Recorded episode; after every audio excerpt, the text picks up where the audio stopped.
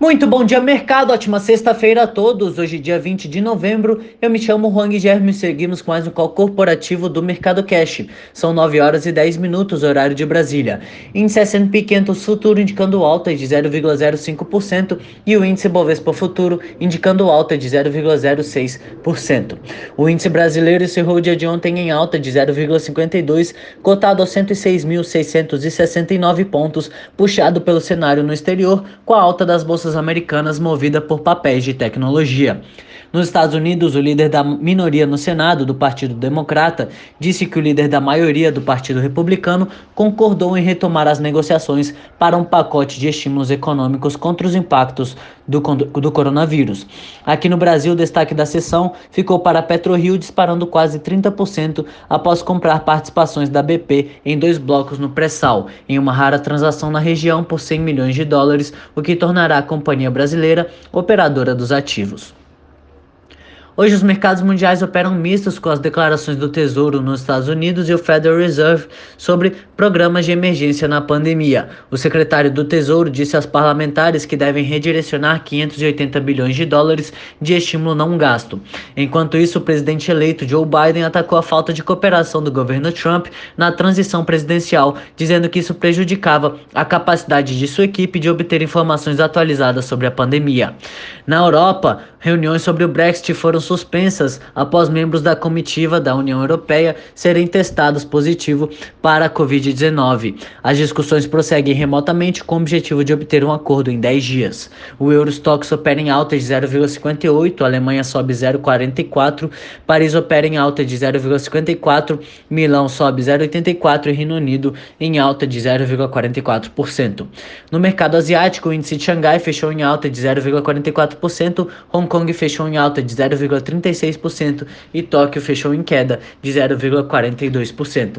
Aqui no Brasil, ontem, o ministro da Economia, Paulo Guedes, afirmou que após o período eleitoral pretende voltar a tratar da criação de um imposto sobre transações nos moldes da extinta CPMF. A fala ocorreu em videoconferência promovida pelo Banco Bradesco.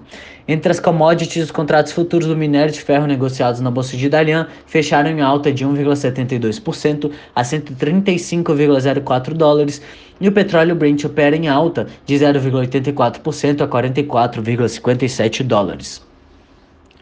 No cenário corporativo, temos notícias da CSN em que a Companhia Siderúrgica Nacional retomou a produção do seu Alto Forno 2, que teve sua paralisação temporária definida pela siderúrgica em maio. Este alto forno tem capacidade nominal de 1,5 milhões de toneladas por ano e, segundo a CSN, sua retomada visa a adequação da produção à demanda do mercado.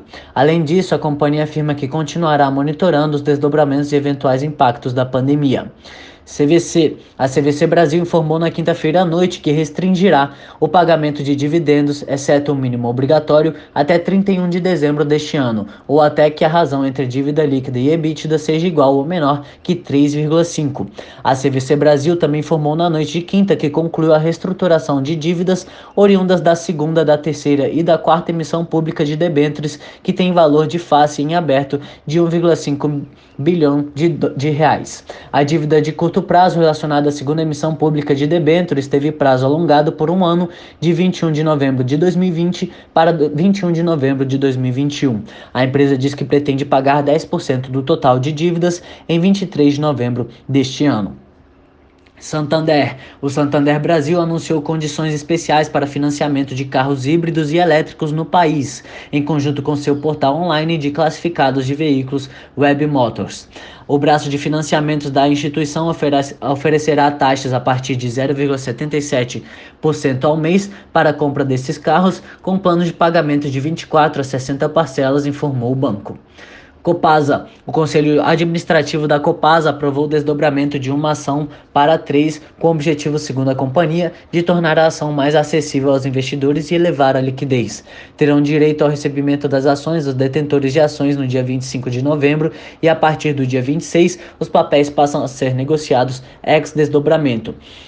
Além disso, o Conselho aprovou a distribuição de dividendos extraordinários na reunião da quinta-feira, no valor total de 820 milhões de reais. Segundo o comunicado, o valor do dividendo por ação será de 6,48 reais.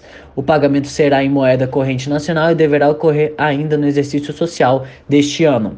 A data de corte para identificação do direito ao recebimento foi na quinta-feira e, desse modo, a data de ex-dividendo será nesta sexta, dia 20, um dia após a divulgação da ata. Rapvida. O Conselho de Administração da Rapvida aprovou o desdobramento das ações na proporção de 1 para 5 com a manutenção do capital social. As ações passarão a ser negociadas ex-desdobramento a partir do dia 25 de novembro. As ações resultantes do referido desdobramento serão creditadas aos acionistas no dia 27 de novembro. Cielo. A Cielo comprou a participação de 8,56% que restava na Multidisplay para deter a totalidade do capital social da controlada, com os acionistas minoritários da empresa exercendo a opção de venda de sua participação. A operação foi aprovada pelo Banco Central e o valor foi de 29,8 milhões de reais.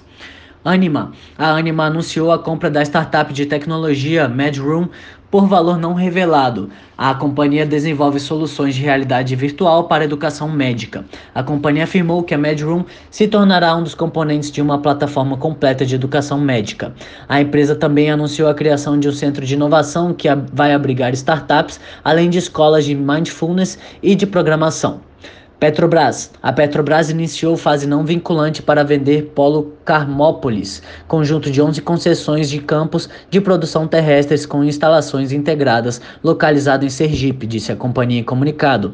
Potenciais compradores habilitados para essa fase não vinculante receberão instruções sobre o processo de desinvestimento.